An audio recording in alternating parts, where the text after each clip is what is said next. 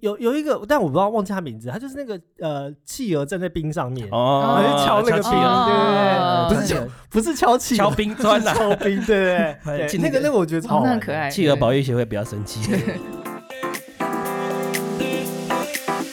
欢迎来到隔壁老王的实验室，我是老王，我说文，我是华华，耶，EP 十七，EP 十七，哇，倒数第二集集是不是？哦，兴奋，很漫长 哎，这一路走得很远，真的真的，又想过年放假是不是？对哎，快了吧？我们今天录音的时间是一月十八号，星期二，离新年假期应该是两周，两周不到，两周不到啊！终于，终于等到了这一天了。现在疫情也是人心惶惶，对嗯吧？真的，我们说不定又要改成全远端啊？不，千万不要为！什么啊？为什么？我以为你们两个会比较喜欢远端啊。啊，就想要跟同事那个交流，多交流，不然在家就想睡觉。你的同事就是在拍你的丑照而已啊。还是他还是有他很引咎于这个过程。对啊，就有没有需要被注视，有没有？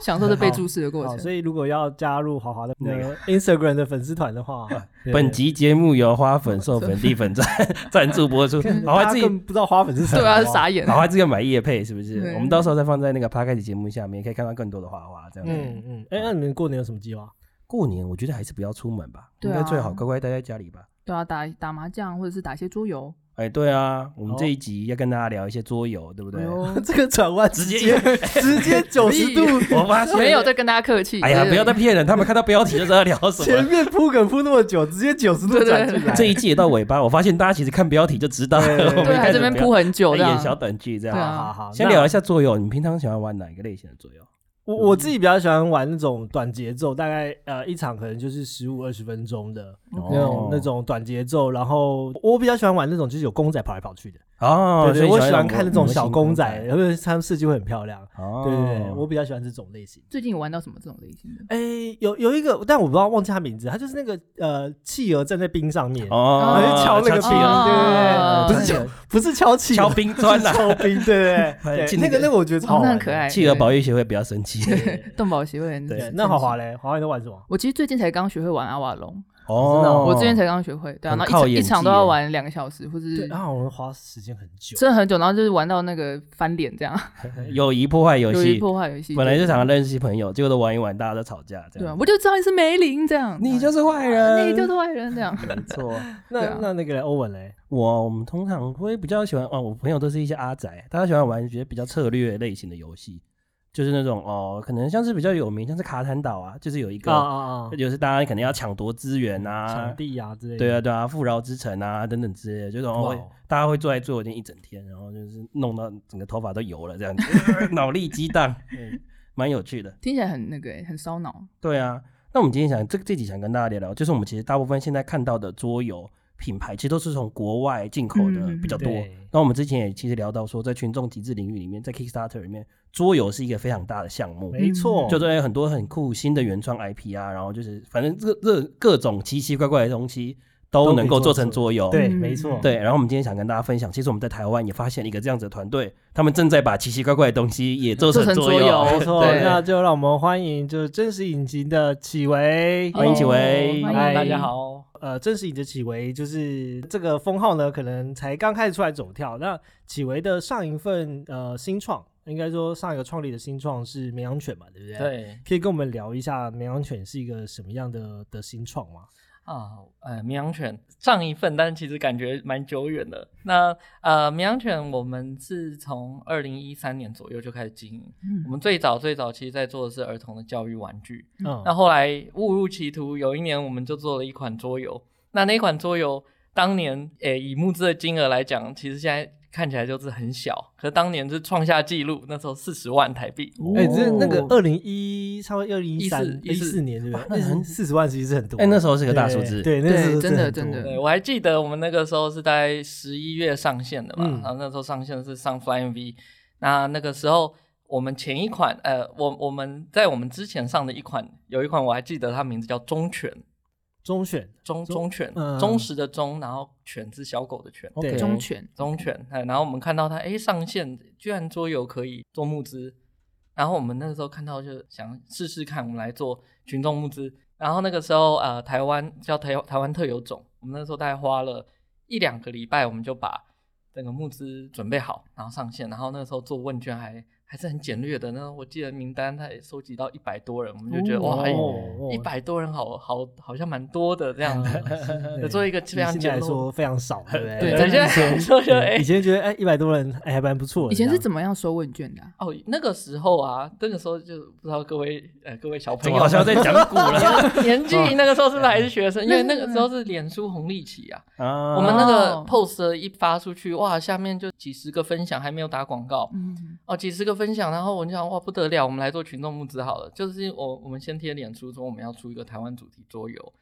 那下面就有呃几就是可能几十个人留言说我看起来很棒，看起来很棒，我要我要。那脸书红利期又是桌游红利期，嗯那那个时候我们就呃就就在下面留言给大家回复，当年还没有回复，应该是 tag 大家说，哎、可以填问卷啊，来填问卷，来填问卷。哦，是真的很紧密的一个社群，对不对？就它不是一个你从广告来的陌生客，大部分填的都是原本就是关注你们粉砖的对，那个时候是哎、那个就是脸书的那个时期嘛，那个个回不去的年自代，然大家触及率都还爱玩百分之八十。哦哦天哪，这样子可以理解，对对对后广告那个 ROS 都十以上的年代啊，对对没有投到十还要被人家笑这样子。对，以前不敢投啊，以前那个时候我记得那个整个广告期我打了三千块台币的广告，天哪，哦用3000块现在想想三千块你就做了四十万，那真的是惊人呢。猛欸对，真的当当年真不会做广告又不敢做，啊，哦，还蛮后悔的，应该要努力一点，啊多存一点钱。啊，后来我们就是呃，每年就会发一款啊、教育主题的桌游。那我们 launch 的方式都是用群众集资，嗯然后我们有很多的旧客，就是以前呃曾经赞助支持过，甚至说有一连六七年，每一年都买。啊，每年都买，小孩从三岁玩到十岁，这种也有，所以这样累积几百个，有大概有几百个人是这样子的呃顾客群。那当然就是呃，随着时间，小孩就太大了，有的小孩可能上国中，他也不玩桌游，他玩手机，跟朋友出去玩，他就觉得啊，桌游这个小朋友玩东西，所以呃，一路发展到后来，呃，我们其实中间就是做过几件比较有趣的事情，就是诶，台湾做的，我们觉得自己做的还不错，我们就尝试在国外参展，我们就尝试上 KS。那一开始做真的是一团乱，我真的完全不知道台湾的东西要怎么打出去。嗯那上 KS 一开始上了还大概两三万美金吧，那那时候是那个游戏在台湾是五六百万台币的，嗯然后上了 KS 两三万，吓死了，就觉得说自己人生超失败的。啊，然后落差后来太大，这样对，对，落差非常的大。然后后来后来出国，一开始出国参展的时候也是啊，原来国外的人他们玩的是什么，他们看的是什么。那他们可能对于这种呃知识主题学习类的，尤其是什么可能啊数理知识超级排斥，听到这是学数学直接想到晕倒算数学，直接晕分倒对直接就直接就哎、这个不用了，哦，先先不用，先不要对，对先不要，先不要，然后就闪人，吓死了。然后然后后来有过一些调整啊，最后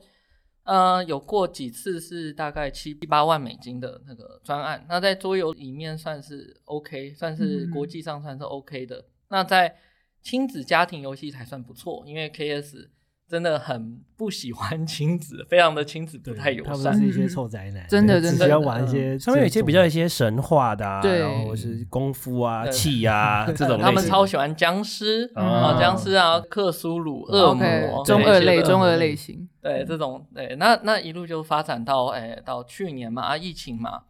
那我们觉得说哎也是想要尝试新的方向、新的方式。那当然，我觉得环境也有影响啦。那整个整个全世界，主要是呃连续两年国际的桌游展通通都没有办哦，全哦全埃森桌游展哦，大型桌游展都没办，都没办，对啊、都没办。啊，那那那个玩具展，呃，纽伦堡玩具展也停办了。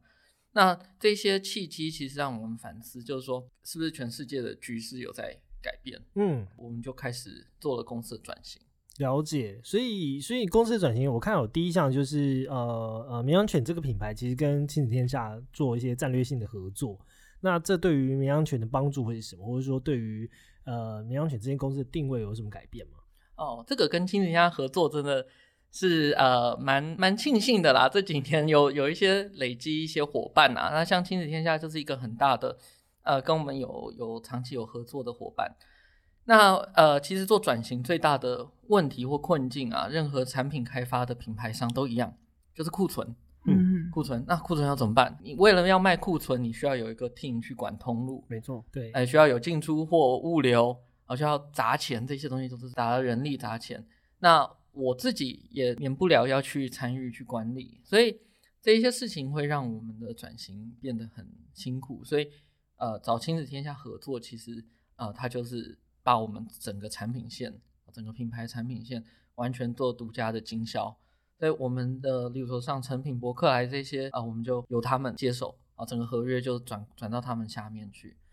产产品的那个仓库，他们就就来把它全部搬走，搬搬超多，搬了二十几、三十平的货，啊，三十平的货。货，那这个非常的惊人，搬了好像叫大卡车那种大型二十吨左右的车，嗯叫了三车。那这个过程是蛮累的，但是就是有一种，就是哎，真的有有一些改变。所以呃，其实亲子天下的受众也是蛮准的，对不对？他们应该是判断他们受众蛮准，他们才敢这么做。也是也是对，所以就是等于说等于说绵羊犬后续的这个总经销就是交由亲子天下来做嘛。啊，对对对对，对，那那启维的新题目呢？我们现在做的这个就是真实引擎啊。对对那呃，这个这个真实引擎，其实我们就是把呃我以前的这个专业跟技术，到底有哪一些是我觉得我的核心的专业，那可能诶做这个产品开发嘛，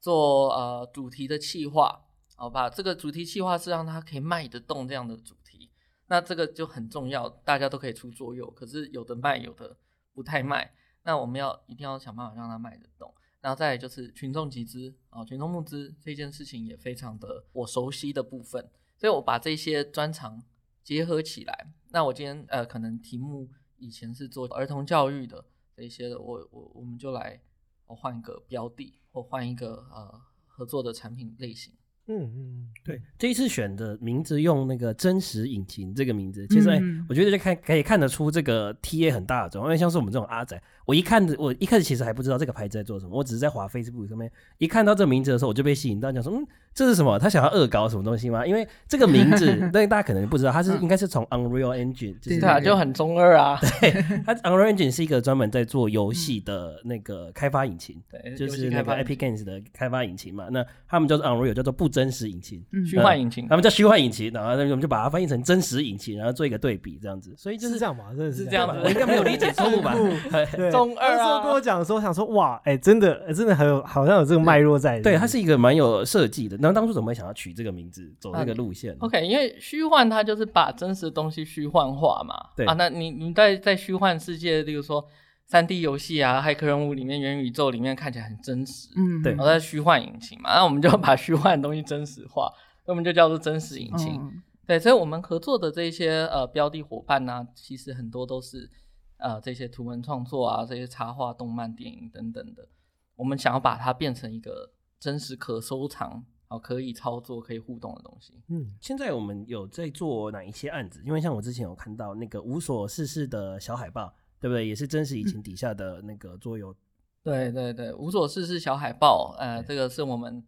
呃算是我们第一批第一批合作的伙伴。嗯，那后来还有合作过，例如说魔法阿嬷啊，然后呃街头故事啊等等的这一些，那是我们后来哦第二批，所以我们就有一起一起的这样子的开发，我们有一个开发的 tempo 啊。嗯 OK 嗯就是那个街头故事，街头故事我超爱的。我不知道你们有有在看他的粉砖，李白吗画一些对李白然后就画一些这个就是采访的嗯这个陌生人的故事。嗯然后呃，这次跟真实体合作，他是变成把这些故事变成一些卡牌嘛，对不对？哦，对，就变成一些生活小卡，嗯哦，就是生活小卡，因为街头故事它好玩的地方，其实我也是粉丝啊。嗯对我我们啊讲一下背景好了，我们那个时候在找合作伙伴的时候，也 survey 了大概一两百个这个 IP 创作者，街头故事其中一个。那我们说，哎，街头故事，然后我自己就去 follow，那我们可能选了几十个来 follow。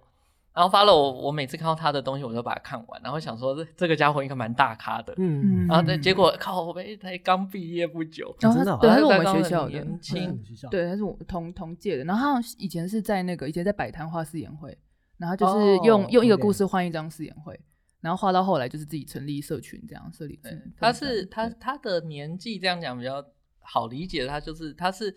室友是叫呃六指渊，哦是他的室友，哦这样子大概就知道他的年纪。对，所以就是哇，这年轻人好厉害，那我们就跟他合作，那我们就把他写的很多的故事变成浓缩版然后，一个一个嗯故事卡这样子的方式去设计游戏。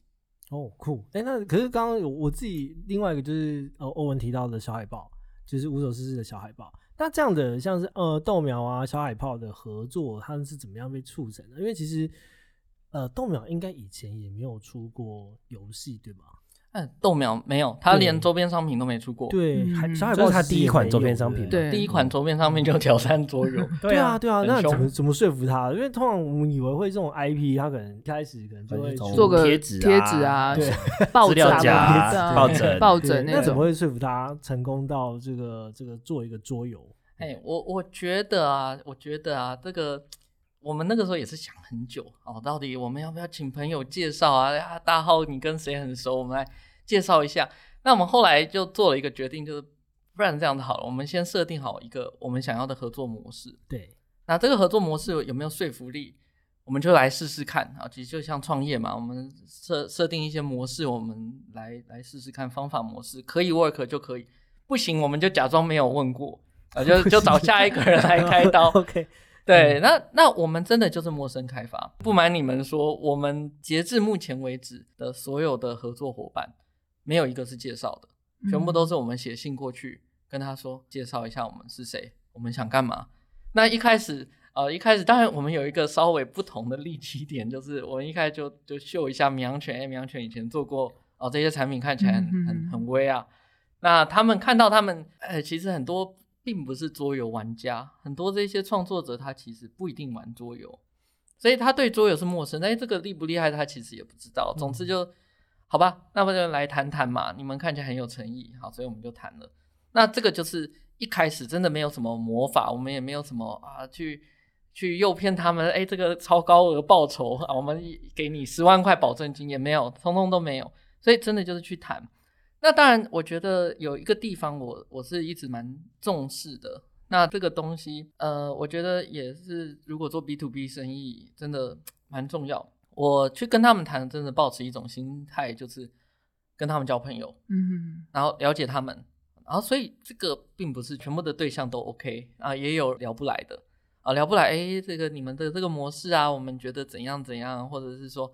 呃，我们怎么不像一个提案商去跟他提案一个呃周边商品开发，我们怎么很像一个合作伙伴的关系啊？我跟你又不熟啊，所以也嗯会有一些人是用这样的态度。那对我来讲，就是那没关系，我我十个中七个八个，说中六个七个这样子，我觉得就已经不错了嘛。这不是应该是很高吧？这已经很高了这 中个七个很高了吧？中率对啊，对对对，就就是真的好。那怎么样子展现诚意？我举个例子，我可能就跑去他的县市去拜访他。啊嗯，OK，啊，对，那我们有一个坚持，就是合作开始之前，我们一定要见过面。哦，为什么这件事情有点困难？是因为过去一两年的疫期间，情，对，大家不喜欢通勤哦，大家甚至中间我们还遇到 work from home 嘛，那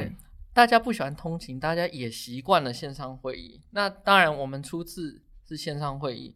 可是我会有一个呃坚持，就说，哎，我我去找你，嗯啊，不用那么麻烦，不行，我就是要那么麻烦。哦，真的就看到本人，然后就聊，大部分的时间都不是在聊合作，嗯你们也可能也知道，大部分的时间大家可能在聊说，呃，有的人 聊说，哎，我最近考虑开公司，呃，公司怎样怎样，他们反而变成一个顾问智商了。对对，对反正 反而聊变成天这样。对，嗯那我觉得其实这是蛮好的，因为我们也需要学习 IP 在干嘛。嗯，如果我只是把它当成一个授权商，啊，那那这样子他就会把我当成一个呃授权授权给我们的厂商制造呃可能一个代工厂工厂，嗯，那这样子我们的合作就变成一板一眼。啊它就是一个比较单向的，对不对？就是负责帮他做，没有什么讨论啊，也不是一起口 work 这东哎，西对对对，那 co-work 哦，对对就跟后面怎么成型就很很重要啊，因为 co-work 的结果就是最后产出或 launch 的时候，呃，他们会他们会需要花蛮大的力气去跟粉丝沟通的，嗯，所以跟粉丝他们的 IP 嘛，对不对？对对跟粉丝沟通这个工作就交给他们哦。那那这个诶差别是什么？因为以前在用单向很单向授权的时候，他会跟粉丝说什么？你们可能看过，我跟某某厂商合作了什么什么产品，那那你们可以什么样？你们可以去啊、呃去看看详。情可以自己去参阅，这样子，对对对，他们的网站看没错没错，嗯，哦，这个是蛮常见的，可能 T 恤啊、手机壳，可能甚至周边商品很多都是这样。那我们想要改变一下，我们想说，哎，你你自己明明就有办法号召，嗯那我要怎么让你参与度高一点？所以我们自己的呃跟他的互动也要紧密一点。当然，很多层面啊，就是可以让他一起参与更多一点。那最后的结果呢，他就是说，哎，PO 出来，他就想想，我花了好多时间在这案子上，所以他 PO 出来拼命宣传，对，拼命宣传这个，哎，这是我的案子，然后他就会变成这样讲，他不会说这是他人的案子，嗯那这个感觉就不同啊、呃所以你们可能看到，哎，这个小海报或者是什么，他他们不会，甚至甚至说他们也不一定会提到真实引擎。我他们问我说要不要提真实引擎，我说哎也可以，也可以不用。啊、你提了人家也不知道我们是谁，嗯。我我也不需要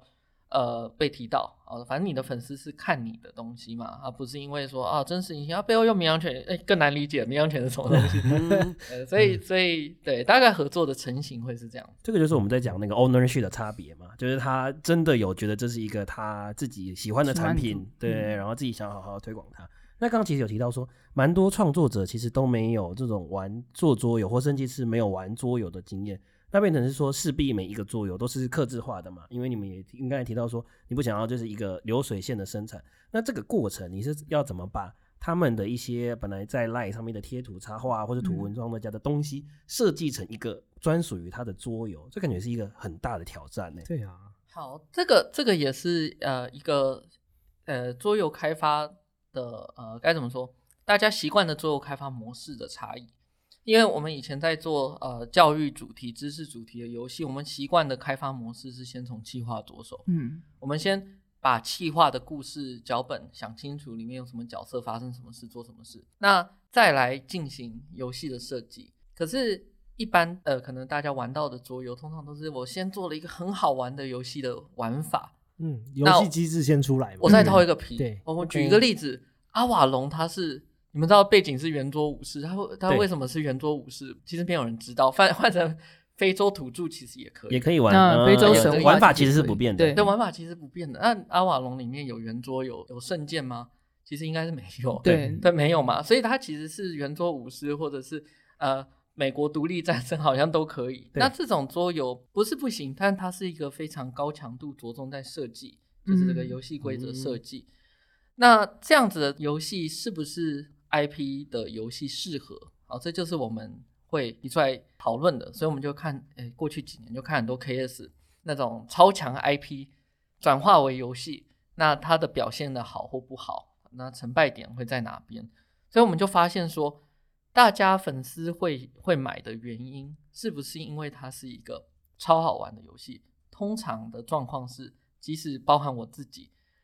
我们就乱买，我就考这个出桌游超爽。对，超爽，然后它该有的元素都有。嗯，它讲述的故事是我们熟的，OK，不是讲一个很好玩的桌游，但是跟故事没有关联啊，讲的是跟我们很熟的故事，然后我们就是去跑那个流程。所以这个东西，呃，我们回过头来，我们在设计游戏的时候，我们就变得相对是容易的。那个容易点在于说，我们的目标不是设计一个就是那种呃就是国际大奖的游戏，我们嗯设计的目标就是符合这个故事的游戏，所以我们就有一套渐渐就养成磨出一套开发的系统。那个开发系统它就是可以让这个呃开发流程变得更快速，然后甚至有一点模组化，可以把这个游戏啊组合出来。我们大概就可以把游戏分成几种类别，然后去去把它的那个啊整个脚本完成，嗯大概是这样子的差异。所以这个系统会按照这个 IP 它的可能呃这个角色或者它的一些配件的设计，然后去延伸出它可以怎么玩，这样吗？诶，原则上是这样子，但是还是很多人工的部分，它不是一个很自动化的东西。嗯但是我们是有一个，因为我们开始就 build up 一个资料库，嗯那这个资料库就是各种呃游戏的组合的玩法类型等等的。那这个就是算是我们团队呃除了整个呃集资平台跟一般的企划之外，有一个核心的要素。这个就是独家秘方啦，独家秘这个这就是是秘方了这个是名店的那个秘密配方，这样子不能外露这样。对对，那这样子，这个整个设计的期间，从谈成这个计划，然后到实际这个玩法上线，这个过程要多久？因为我想象中必须要一来一回，游戏做造出来后，可能还需要很多轮的测试嘛。嗯啊，可能说这个数值啊、玩法有不有趣啊等等之类的，这一来一回大概会需要多久的时间？我们这边的，因为因为 IP 的游戏啊，它有一个特性，通常偏简单，嗯哦，通常偏简单对，因为反而是太难的游戏，他的粉丝哇看不懂，我不我不要。哦哦哦，对，有道理的哦。因为他的很多粉丝可能也是不一定有玩桌游的人，对不对？非常多希望是是因为 IP 买单的，对对，他是喜欢小海豹，他是喜欢豆苗先生，然后嗯来参加这个桌游。那我们就是我们其实知道桌游有分那种入门级那种那种呃联谊在用的那种同乐啊派派对派派对游游戏对对它有的是那种很哈扣的，就是那种重真正重策，重策，对，对对我们叫重度策略游戏，就坐下来，然后可能一个游戏就要玩四个小时起跳，四个小时六个小时那种，没错。没错我就完全不是那个受众，太累了。他只能敲那个敲 敲冰砖，敲冰敲冰砖，对。对玩玩说书人这样子，对对对，对，所以呢，这个设计上面大概要花多少时间走完这个流程我们这个这个流程，呃，实际上的时间就不方便透露。？OK，OK 那但是是一般产出时间大概二分之一到三分之一的时间。哦，那其实少蛮多的。所以是快，这是是透过你们的流程把这个模加速非常多的。对对对，那当然就是还有啊、呃因为我们的方式是用合作的，对哦，合作的，他们的参与跟投入也会加速，，OK，也会加速，就不会说，哎，这个嫌东嫌西，你知道啊，我我帮你做这个，哎，你这样子使用我的图，我哪边不爽啊？怎样改来改去，哦，就可以避免掉很多这种 overhead 的时间。嗯，嗯，了解。那你觉得这个过程中最困难的环节是在哪一个环节？就是整个开发的过程里面。开发的过程哦，我想想看，心理上面啊，心理上面，心理上真的是他们合作伙伴，他们在中间会有一段低峰期，就是不不是你的心理上面，是是他们的他们心理上面他们是为什么 IP 合作伙伴的对，一开始就啊合作，哎，好像充满充满了希望嘛，啊，开始做一做。啊，怎么那么多事情要做？怎么哦开发做的那么麻烦？还有主视觉，对，然后还有什么啊？卡牌这个打开来，哇，那么多张，然后里面还有一些什么彩蛋呐、对啊要买一些梗啊，不要设计什么回馈的商品什么的，对对对，对，这个时候就会是有点低峰，就是他们会有需要我们呃比较推动他们。你们就是要每天去关心，对啊今天过得还好吗？今天有画新的卡片吗？你还剩五十张哦，还剩是每50天当小精灵啊，你完成了百分之二了，今天又多画一张，你好棒哦！这直接子摔笔，没有每又是我天去关百心他分之有直气接摔死我笔，气死我画到哪里对？对对，但是但是当然就是说，随着我们的参与流程是非常系统化的，其实是增加蛮多信心的。嗯嗯那他们会呃随着时间，诶看到产出，他们自己也会开心。其实其实说实话，这些经历我们自己开发游戏就会经历啦。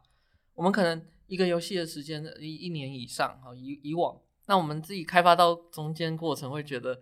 我靠，这个东西到成品真的会有很多人买吗？好，那那再来就是说，呃，我做出来这个东西质感够好吗？所以其实我们以前都担忧过。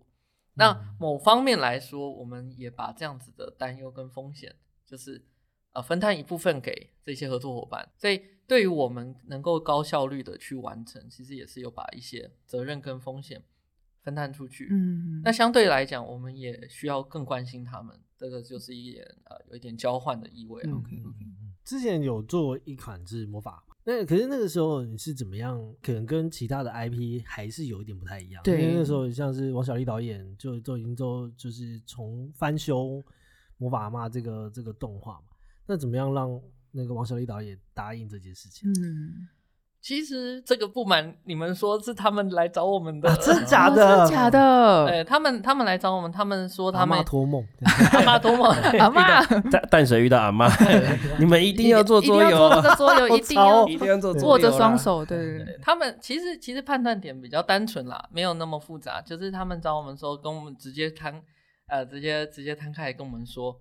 哦我们已经找过三家了。啊，你你是第几家这样子？我想说傻眼，哪有人这样谈事情的？那那没关系，我就就谈下去。他就说，他们谈完整个谈完之后，他们觉得我们在经验上面比较能够 handle 亲子项。，OK 啊 OK 这个是他们呃看比较在意的。对，那当然就是其他的呃其他的的的一些需求，就是可能呃在在呃群众集资上面不能够太狗血，嗯，因为他们年初已经做过了那个数位修复的机制。啊，对他们不希望说我们去呼天抢地拯救阿嬷什么的这种的 方式，所以他看过可能几家有做桌游经验的，他们觉得说，哎，那 maybe 我们跟他们 Temple 会比较接近。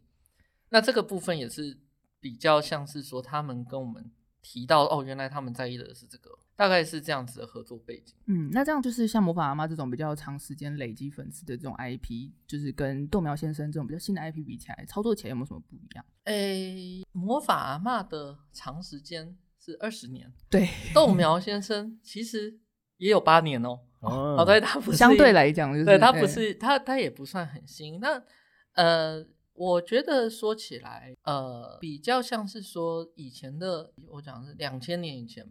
我们讲说，例如说霹雳布袋戏，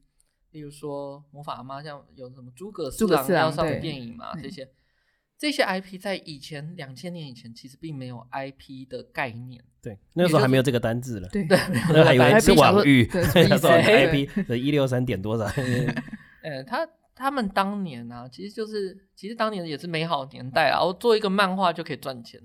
我卖一个嗯。电影就可以赚钱。嗯，那那个年代就是那种美好年代，电视剧可以赚钱年代，他们只要把东西做完就结束了。OK，OK，所以诶拉到现在就变成说，他要做一些周边的开发，其实就会比较吃力一点啊，因为他可能连手稿都找不到，他们可能连手稿，诶，我们看皮克斯不是有什么设定集吗？嗯对对，哦，他没有设定集，哦。嗯，那他可能设定集就是哦，就是那本漫画哦，原著漫画，那那个就是请参考原著漫画，请参考我们的电影。所以这一件事情在开发设计上真的是辛苦，哦真的是辛苦，等于我们需要去帮他建立 IP。OK，那现在新的这些 IP，真的有一些很怎么讲，很熟悉 IP 的呃建立技巧的这些，它其实它的东西出来，它就已经有，呃例如说有一个规范书，嗯，它只能够什么样的配色，它不能够谁跟谁一起出现，嗯它不能够讲什么话，嗯或者甚至他不能讲话。就跟我们 logo 一样，就是怎么样，他有一个对对对对，一个明显他的那个可能是他的角色人格啊，对对对然后他的角色真的必须要一直维持这个嗯 IP 应该要有的形象，对嗯，不对没。错没错。那尤其像有做 LINE 贴图的，他们其实也很熟悉说，哎，这种怎么做图层？嗯，那他图层有做的很清楚，嗯、很好应用嘛。他可能呃一个角色或手上的道具都可以拆解出来。嗯嗯嗯，那这些东西它就可以变成游戏里面的角色啊，那游戏里面的卡牌元素的。所以在应用上，我单纯就技术面来说是比较好应用的。嗯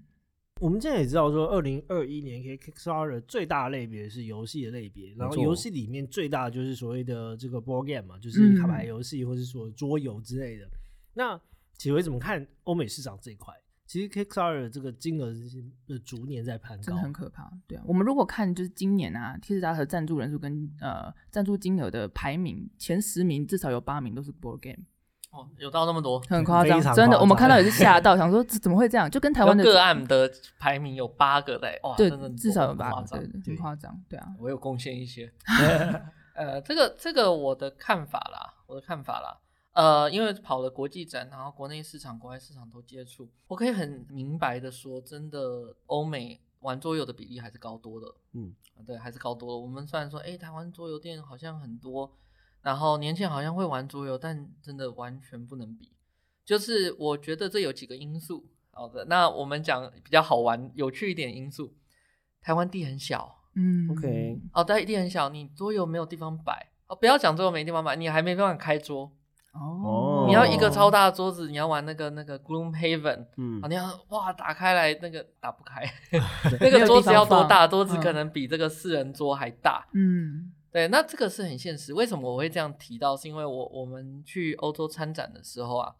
那那边的德国人冬天周末啊，他们啊百货公司、商场啊没开啊，冬天很冷，那个什么餐厅没开，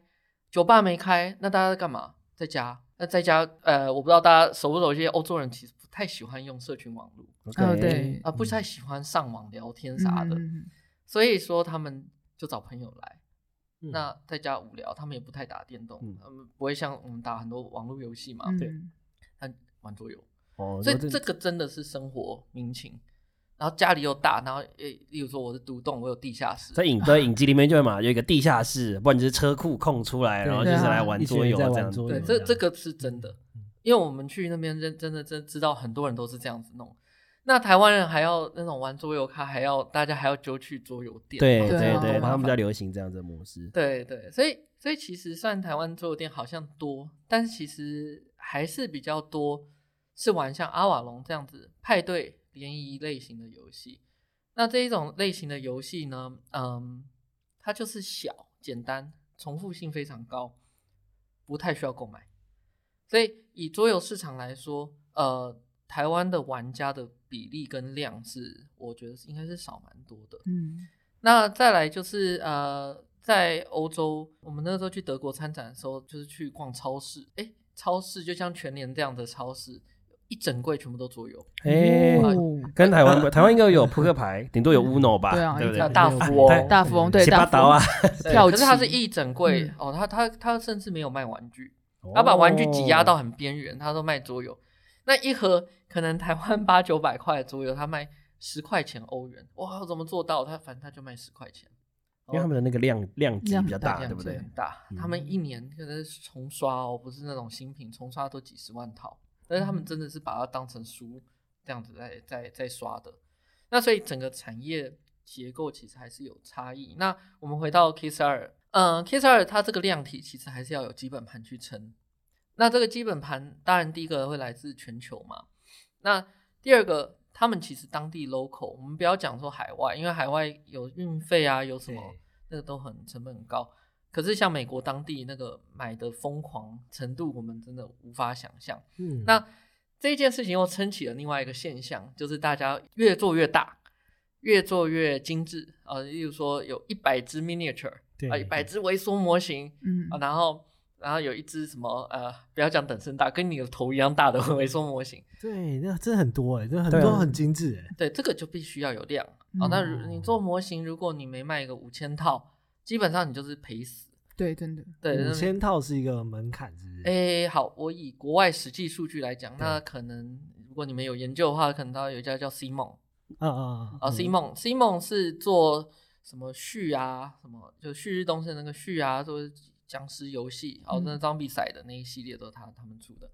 他们就是微缩模型王，做到在香港上市，然后他在香港上市，哦可可可是中间就是发生出事了，啊，他香港上市。然后预计说，哎，我们产值多好多好，每一个都是一两百万美金的案子。结果呢，哎，中间就有一波连续几个案子，大概只有三四十万美金。嗯，嗯然后这个状况，我们啊三四十万美金很多，哎，这没台湾是个大数字对啊，啊，惊人啊！哎，结果呢发生什么事了？结果这一个东西导致他当年财务状况超惨，嗯，惨到违约下市，哦，直接被直接被香港的那个呃那个证交所，证交所哦封杀。那这是真实例子，就是当然我实际上面很多原因啦，但是当年就是说他做几个他们称最失败案子，就是三四十万的案子，那我们就很难想象哦，原来这个这个市场是那么恐怖的。哦，原来三四万叫失败，失败案子三四十万，对。是九百多万，不是美金美金台币大概30万九百多到一千多万这样子。对啊，对啊对对对。对啊，所以所以这个模式市场够大，嗯。真的是市场，然后我觉得已经有点变成一种 Kickstarter 文化了，大家开始买爆啊，买爆这个上面的那个桌游。嗯这些玩家或是就是桌游的爱好者，就会固定上去逛了 Kickstarter 逛。可我最近有看到一个呃，也不是新的，也是最近后起之秀，叫做 Game Fun。那你有其实有在看 Game Fun 吗？哎，GameFound 的一开始出来的时候就有看，对啊，那 GameFound 它当然，我我现在比较没有在注意，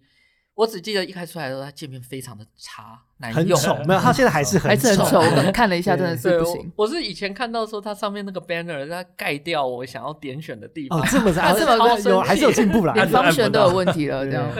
好，那我觉得 GameFound 的崛起，当然就是说它去吃整个桌游的红利。嗯那大家都知道 IndieGoGo 的桌游很惨嘛，嗯哎对那为什么会很惨？我也做不太起来。对，这就是就是整个文化没有对没有烧 Indigo 的文化还是在科科技产品比较多对对对，嗯所以他对。们其实没有在培养这所谓的创作者或是这个这个设计师的这些文化。对对对。嗯，对对对，那那呃，他就去吃 Kickstarter 红利，那的确就把几个大案子带过去喽。嗯，之前呃，我在 Kickstarter 买 Kingdom Rush，就是 Kingdom Rush 是一个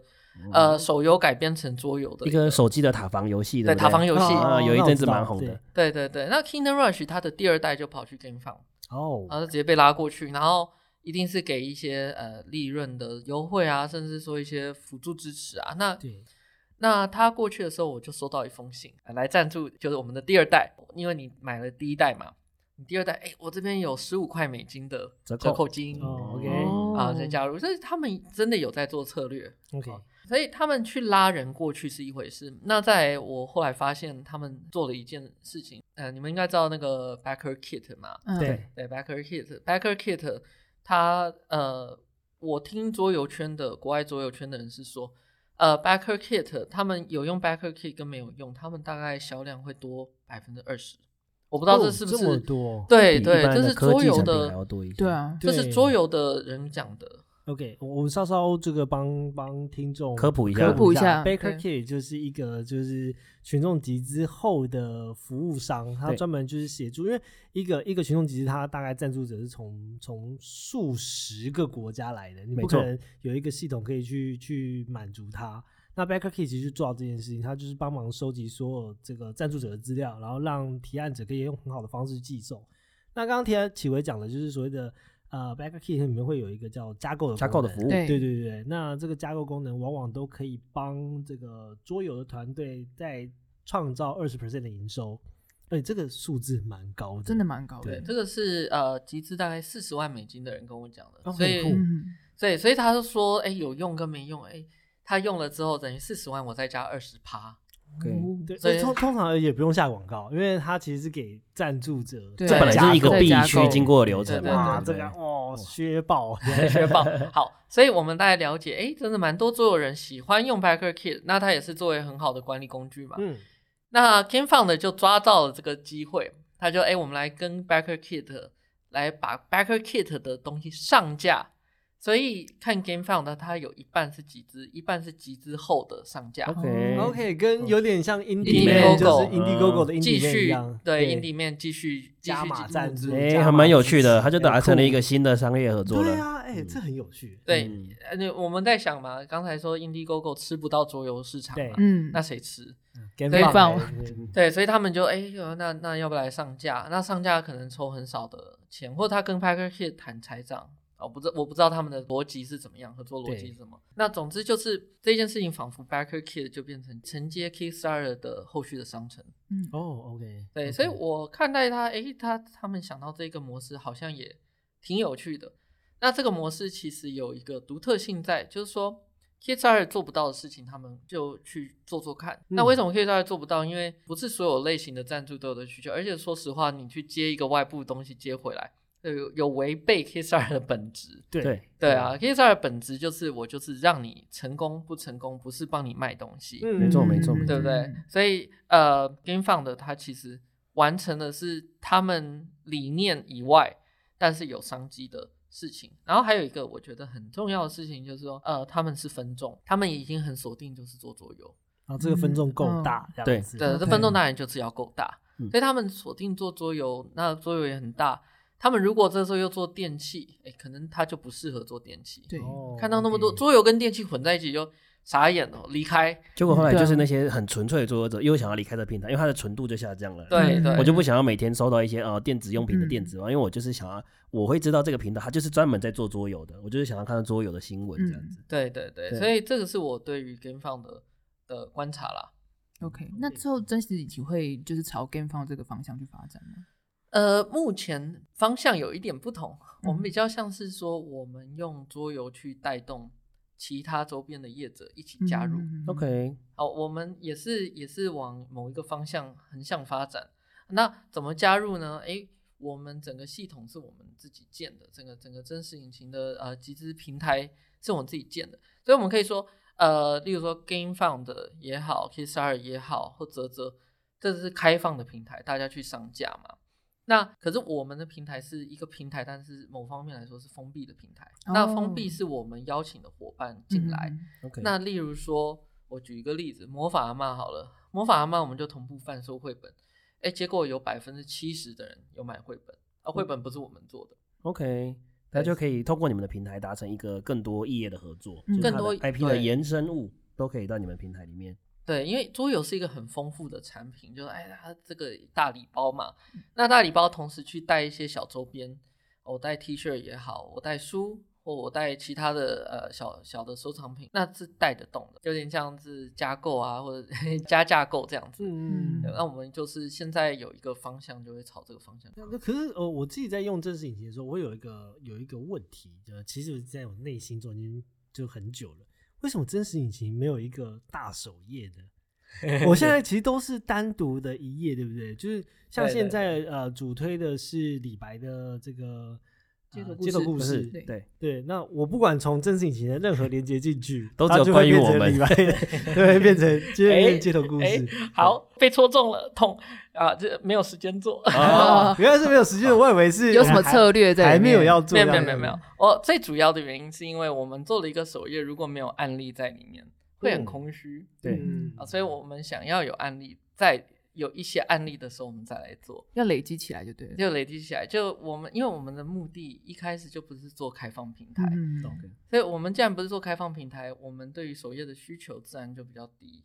那所以我们把它的 priority 放比较后面。了解，这个我们刚才就是就是以现在是以单点的方式在做开发，然后也是主要是靠 IP 那边来做主要的宣传嘛。就之后可能等很多案子累积起来的时候，再一起汇集到我连起来这样。对对对，之后才会有呃横向的连接。嗯，那呃，当然首页也是还是在开发中，有有在开发，啊，有有有，有可以对对可以期待一下，可以安心的，OK，可以安心的。OK，OK 好好好好，那最后的话就是呃，这个想要问问看启维，因为有丰富非常丰富的桌游募资的经验。那如果是要新加入的这些团队，就是桌游募资的团队的话，除了这个游戏的社群是非常重要的一环之外，你有没有觉得什么是我们可以建议他们，就是在一开始的时候可以先做？一开始呃是指说投入这件事情之前，还是上线之前？上线之前，上线之前啊，呃，以我的以我的呃经验来讲啊，我我们不是不管是不是桌游领域的朋友，都会来聊类似呃这些事前准备的问题。我其实答案都差不多，我我会说，其实很多事情他 在打从一开始就决定生死了。这产品的设计企划，它想要做成怎么样子的呈现，就已经决定后面它做不做起来。所以所以说，呃，如果是上线之前，当然就是一些呃集资操作的技巧，做前测问卷等等的啊，然后让它 launch，然后是不是社群广告这些东西都有到位，那这是比较技术层面的。可是如果是做桌游的话，我真心觉得这几年下来，因为呃整个市场的桌游红利，我们叫桌游红利，就是你推出一个桌游。人家不会思考太多就购买，但现在不会了。现在大家，你推出一个桌游，大家先看看我的柜子还有没有空间，哦然后还有没有哪几盒没拆的，嗯哦，那那那会想一下这样子。那在这样的背景之下，其实呃，游戏企划的精准度就非常的重要。那其实呃有点 sad，就是国内近两年的案子比较不好做啊、比较不好做，大家都一样。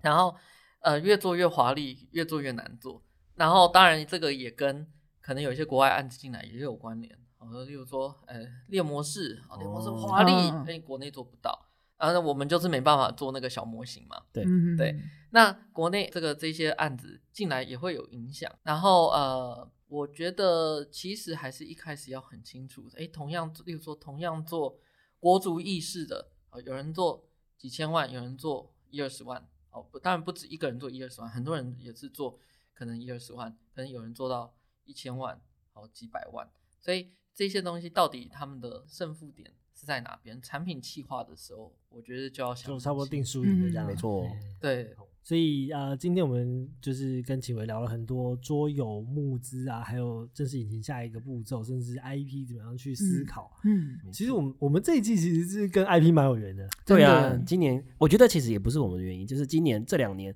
刚好本土 IP 这件事情开始慢慢在爆发，真的就大家看发现说，哎、其实我们台湾这些大家喜欢的插画家，嗯然后一些 IP，其实有很多不同的可能性。因为上次。我们邀请到的那个卷毛也是聊这样吧，那个奥乐基开了那个嗯鸡排店嘛，对类似像这样子的创作。对其实我觉得大家一直以来我们接触到的桌游都是从国外进来的，那嗯最近开始慢慢有本土 IP 这些选项。比起那种单方面书目，像刚刚提到猎模式，像我个人很喜欢猎模式，但是它毕竟它跟你是一个单向的，就是你的创作是你你怎么想是改变不了猎模式的，就是它是它出什么你就是买嘛的。像我之前在关注一个魔物猎人的桌游，也是啊，卡普空出我就是买就对了，不要想那么多。可是你跟豆苗先生是你可以去私讯他粉砖的，你可以在那边留言，你的你的可能你的小小举动是会改变这个桌游的，或者这个 IP 是会持续在成成长的。对，我觉得会是一种蛮不一样的体验。哎，那最后我们节目结束前问一下启伟，今年有没有透露二零二二年可能会有什么 IP 要来跟大家？这可以先讲吗？先透露一点点，透透露 IP，我呃，今年今年目前有三个呃三个正在执行的，也是比较大的 IP，那就还是不能透露，还是很抱歉啊啦。但是今年可以那个密切期待，对不对？对，现在就关注正式引擎，然后他们会有至至少一定会有三个很大的 IP 出来这样子。好，那我们这集就聊到这边。如果想要知道更多有趣的桌游集资计划，欢迎到 Apple Podcast 五星鼓励告诉我们。那同时你也可以在 KKBox、First Story、Spotify 听到我们的节目哦。也欢迎到 Facebook、Instagram 搜寻隔壁老王的实验室，跟我们留言互动哦。我是老王我，是欧文，我是华华。我是曲威。那我们下周再见哦，拜拜拜拜